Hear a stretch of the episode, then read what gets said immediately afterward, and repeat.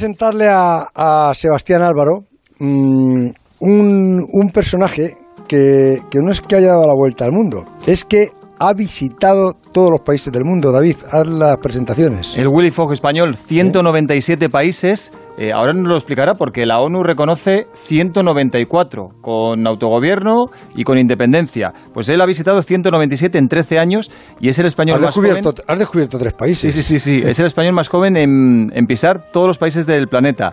Durante ese tiempo ha sido detenido, atropellado, casi muere ahogado.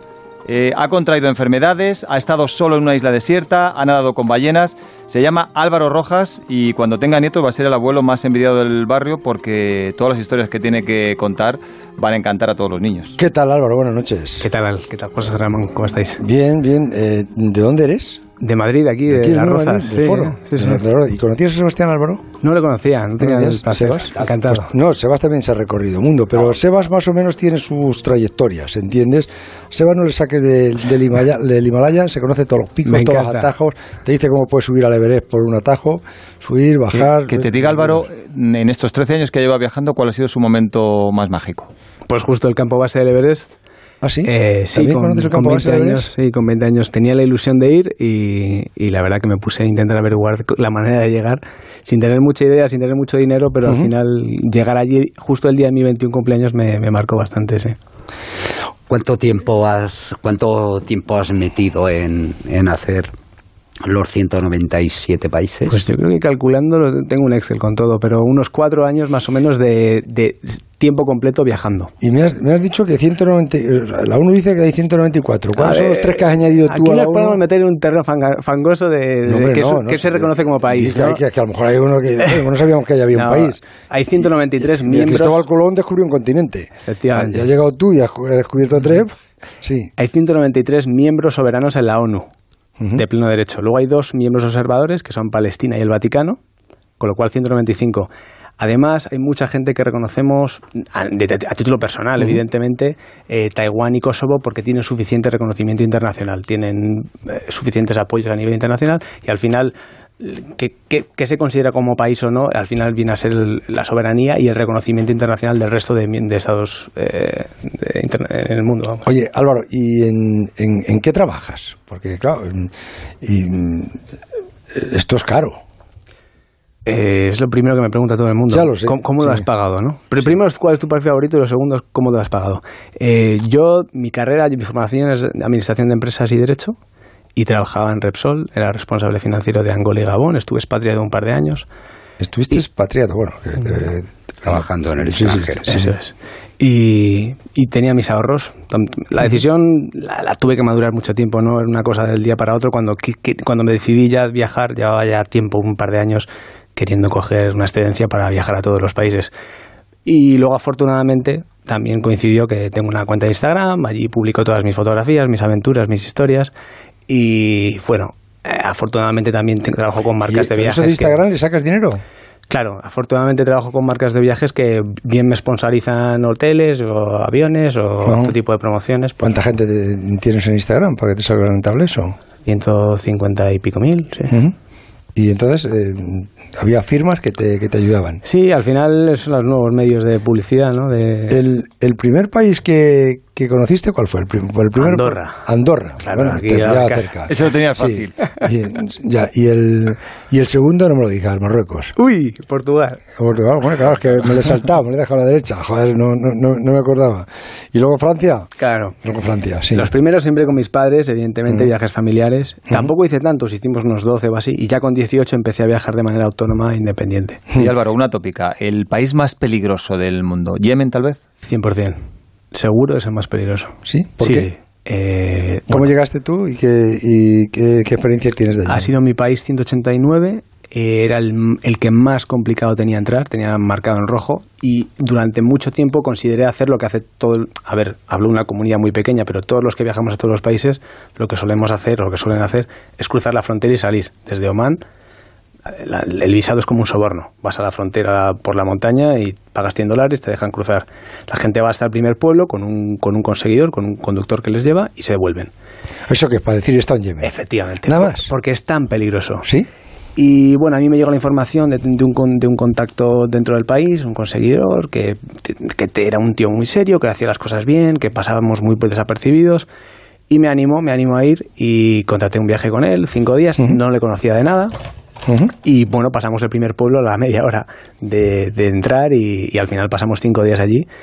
Y, y bueno, no soy, no, no me gusta exagerar ni nada, pero sí que creo que en el mundo a lo mejor hay cuatro países que, de verdad peligrosos a los que no recomiendo visitar. Y yo solamente visité porque estaba acabando ya. Pero la experiencia esa, ¿cómo, cómo, cómo fue? Tú me dices que... Es que no, quiero, no quiero publicitarlo como algo, como algo interesante, pero, pero evidentemente es muy excitante entrar en un, en un país. Se ve la gente con armas por la calle y... Sí, sí, acá 47 es, pero a la orden del día, pero a comer y a desayunar, ¿eh? Bueno, es, es un, es un poco donde, donde están los piratas, ¿no? Que Sí. es donde están asaltando barcos y en toda esta Está zona, por ahí en lo que es el cuerno de África, ¿no? Efectivamente, Sí. el cuerno de África. Eh, el problema que tienen, eh, concretamente la región que visité yo, que es la de Hadramaut, que es el sur de Yemen, central y sur de Yemen, eh, está Al-Qaeda. Entonces, el peligro real que corríamos ahí era que cualquiera pueda delatarte. O sea, que el que te compres el pan o los chicles o lo que Sí, sea. pero es que está, o sea, eh, a ver, te- te delaten de que no has hecho nada, te delaten has que hecho nada, está pero- prohibido que entren turistas. Pero eres una O- bolsa de dinero para ellos. Eso, Ajá, te es- rapta uno que luego te vende a otro que termina llevándote al, al lugar por el que van a sacar mucho dinero. porque- Al-Qaeda tiene mucha financiación de este tipo de... En Afganistán me dijiste que te detuvieron. ¿Por qué? En Afganistán por volar un dron. Va, suena un poco estúpido, yo lo sé. Y bueno, soy fotógrafo y yo mi dron vuela conmigo, va conmigo a todos lados.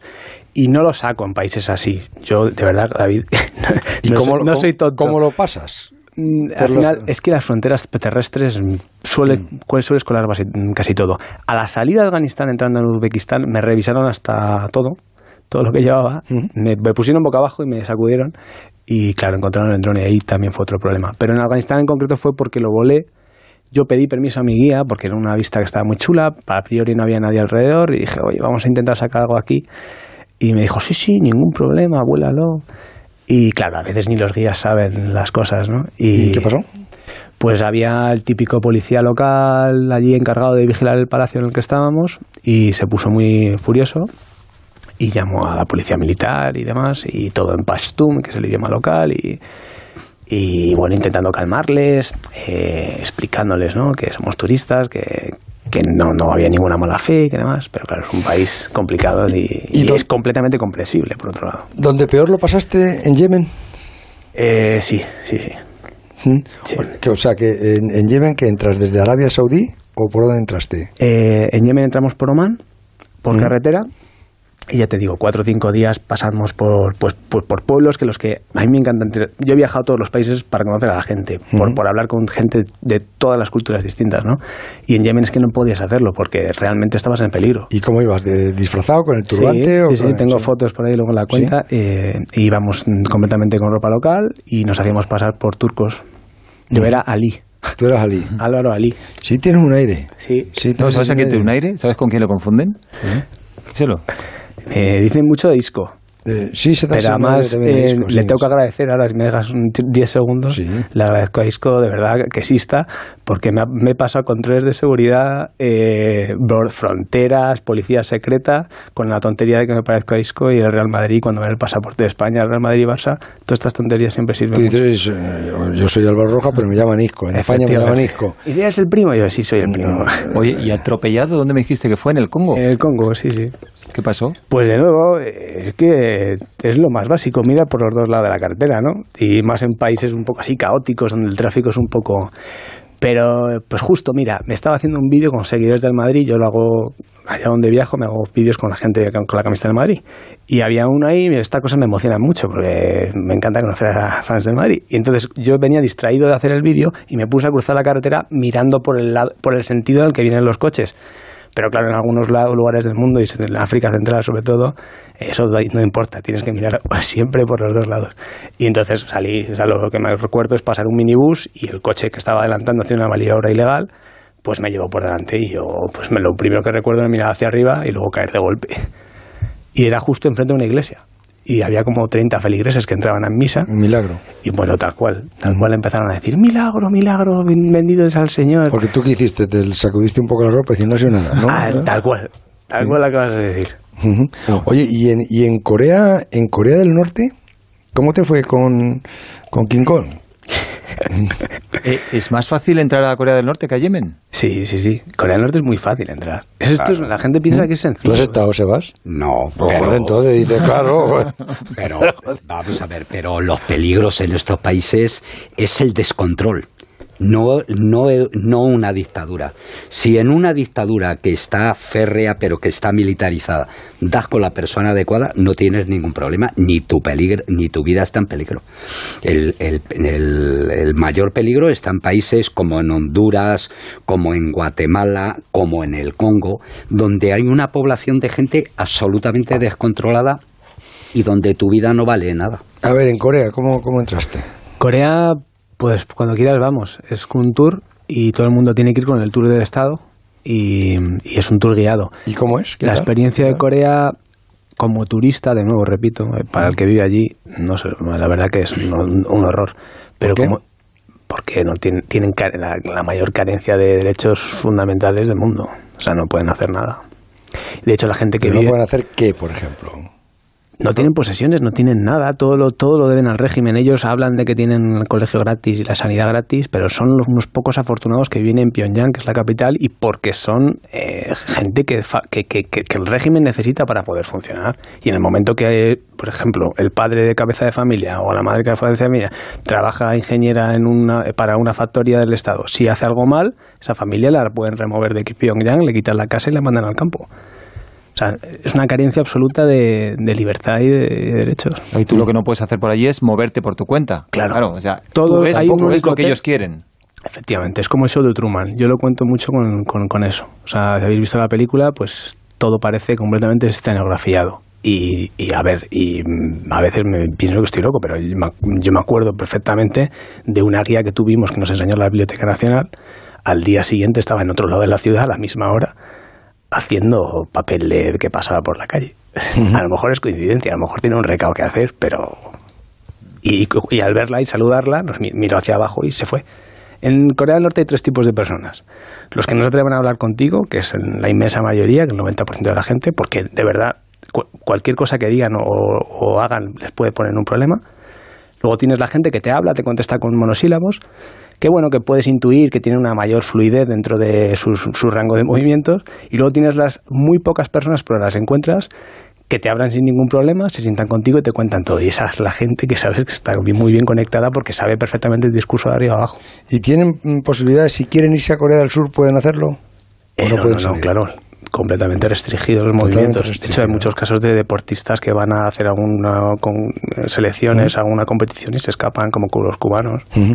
Oye, ¿y, en, y en, en México, en la parte de México del Norte, otro país peligroso ahora mismo, por, por ejemplo, Sinaloa, toda esta zona, ¿has estado? No he frecuentado, ¿no? No frecuentas, ¿no? Y de los países sudamericanos como El Salvador, Nicaragua, Guatemala, países peligrosos ahora mismo que decía Sebas antes, los, los, los, has, los has visitado, evidentemente. Claro. ¿Cuál te ha parecido el más peligroso de, de todos ellos? Eh, Venezuela, por el momento en que visité, seguro. Y bueno, evidentemente, como dice Sebas, Honduras Honduras. es el más. Honduras, con, con ¿cómo se llama la, la, esta, la Pedro, San no, Pedro Sula. Sí, no, bueno, Pedro Sula ya- la- no, pero la, la, La capital, Tegucigalpa. no, la banda esta, ¿cómo se llama? Las Las Maras, las maras, las maras, las maras salva esta. Sí, Oye, estuviste varios días en una isla desierta y deshabitada. ¿Dónde Sí. fue? Y En las cómo- Islas Marshall. Pero un- es, es una oportunidad, no es tan, algo tan difícil, ¿eh? Lo puede hacer cualquiera que visite las ¿Dónde Islas están las Marshall. Islas Marshall? Las Islas Marshall están en el Pacífico, en la región de eh, la Melanesia. Y, y bueno, hay un, son un montón de atolones, ahora no recuerdo cuántos, pero decenas de atolones. Y si tú vas a la capital, puedes coger un barquito que te lleva a este pequeño atolón. Y allí pues viven, creo, dos, tres personas en una casa y luego hay otra casa que tienen para huéspedes. Pero no hacen comidas, no hacen nada, te tienes que llevar todo tú. Álvaro, ¿y ahora? ¿Tienes pensado alguna cosa? Ahora Uno se queda así, un poco ya, en casa, sí. Escribir te, un libro. Te, te hace un poco plof o, o dices, voy a, voy a escribir un libro? Sí, voy a escribirlo porque creo que es el momento. Si no, Sí, si no lo ahora, no lo haré nunca. ¿Tiene muchas notas? Tengo muchísimas notas. ¿Y, qué, ¿Y cómo lo quieres hacer? Eh, pues mira, no me lo han preguntado nunca. Quiero hacer una historia por país. Algo fácil de leer y 174. 197 historias. ¿Me dejas hacer la última pregunta? Joder, ¿cómo no? Eh, pues yo creo que deberías de, de empezar el libro eh, respondiendo a esta pregunta que te voy a hacer. Ok. ¿Qué sentido tiene hacer eso? Cuando viajar siempre fue todo lo contrario. Cuando el viajero no tenía prisa, es decir, entiendo que pasar cuatro o cinco días, que es aproximadamente lo que has pasado por Siete, los de 197 días, no te deja ver absolutamente nada, y mucho menos en profundidad. Entonces, para viajar así, deberías de explicarme a mí y a todos los que van a comprar el libro, que supongo que serán muchos con los 150.000 eh, de Instagram, el sentido de un viaje así es... Bueno, yo lo primero que creo es que viajar no, es- no, no, no es propiedad de nadie y no está escrito de una manera concreta de cómo se debe No he hacer. dicho eso. No, he dicho lo sé, lo sé. Sí lo sé, sí lo sé, pero si es, eh, me pasa todos los días, con lo cual no tengo ningún problema de explicarlo. Cada uno puede viajar de la manera que estime oportuno y al final lo único que hay que hacer es respetar la manera de viajar de los demás. ¿Por qué viajar a todos los países? Por conocer todas las culturas posibles, por poder decir, sé qué países quiero volver, sé cuáles me gustan, sé cuáles quiero profundizar.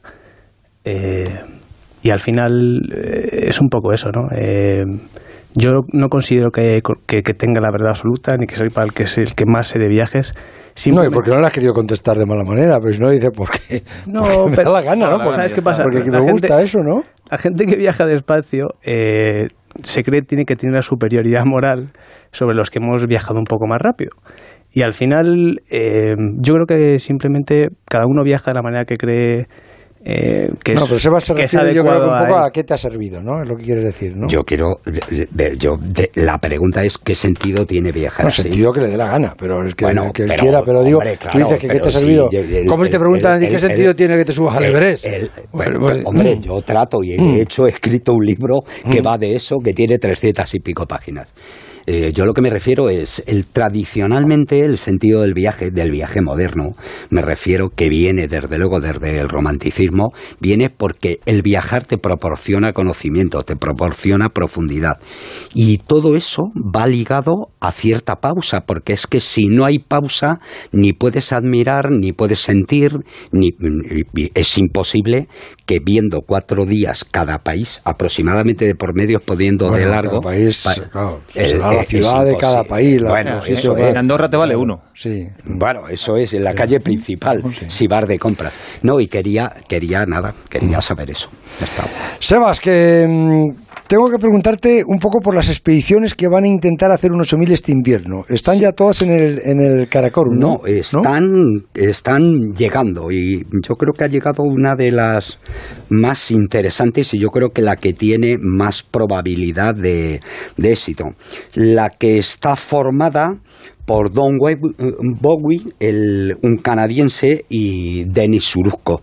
De repente, eh, esta tarde poniéndome al día para, para contároslo, eh, he visto que va una chica, una chica que finlandesa que fue Miss Finlandia en 2013 y que al parecer Don Bo- Bowie es el díselo al pipi que, que va, el, va el pipi de Serpa. Eh, Pipí, cualquiera. bueno, eh, Claro, habrá lista de espera. eh, eh, es- eso, eso pensaba yo. eh, lo que pasa es que como no nos dejan poner seguramente la fotografía. en- Oye, ¿y no hay, eh, no hay ningún español este año? Sí, eh, parece que Alex Chicón vuelve al, al Everest. Ujú. Y te iba a decir, y, mm, Eh, hay una expedición muy... eh, ¿eres que- optimista en que por fin se consiga hacer un, un, un 8000 en, Bueno, un 8 bueno, un 8000? hace- A mí me parece invierno? que el que tiene ¿Un más- Everest en invierno? un Everest en invierno sin botellas de oxígeno, creo que no. ¿Crees que no todavía? Creo, creo que no. El K2 me parece que está lejos. Me parece Está ma- es, la- es más, es más fácil eh, hacer el invierno el K2 o el Everest. Andarán por ahí, por ahí. Yo creo que es más difícil el K2. Más difícil, El- también, ¿no? el- y, mm, sobre todo por las condiciones, por las condiciones técnicas. Pero la expedición que me parece que tiene más posibilidades de éxito es esta de Uruzco y Boagui al, al Borough Peak, que luego han dicho que si tuvieran éxito pasarían al K2. Me parece difícil que, que después de quemarte, abrasarte directamente en el Borough pases al, al K2. Y hay un, un tipo muy interesante que hemos hablado con él a veces, Simone Moro, que, Sí, sí, sí. que yo creo que vamos a poder conectar con él en directo. Bueno, hace, hace dos o tres años estuvo, ¿no? En- Eh, estuvo en el. Nanga, sí, y hablamos con él. Eh, y, y fue eh, uno de los primeros que hizo el Nanga en, en invierno. Eh, va a intentar hacer el Gasebrun 1 y el Gasebrun 2 en una travesía con una chica, Tamara Lunger, que también es muy fuerte. Yo creo que, que esas son las expediciones por ahora más interesantes. Y Álvaro Rojas, ¿con qué montaña se queda de las que de las que ha visto? Aunque es otro otro tipo de viaje, pero vamos. A mí, aparte del Everest, el Tubcal. Lo he subido un par de veces y me, me encanta. ¿Le conoces? Sí, claro que sí. Una montaña bonita. Marruecos. El, el, el Everest, vamos, lo conoces en el campo base, me has dicho, ¿no? Sí, sí, yo hasta arriba me gustaría subir, pero de momento me queda muy lejos. Te queda lejos, ¿no? La 1 y 20, Álvaro Rojas, me alegro mucho, encantado de Ha sido un conocerte. placer estar y- aquí. No, el mío y sobre todo mi más profunda admiración. ¿eh? Igualmente, yo te he Muchísimas escuchado en la gracias. universidad y ha sido un placer conocerte. Te dio resultado. no lo creo. Muchas gracias. El transistor. José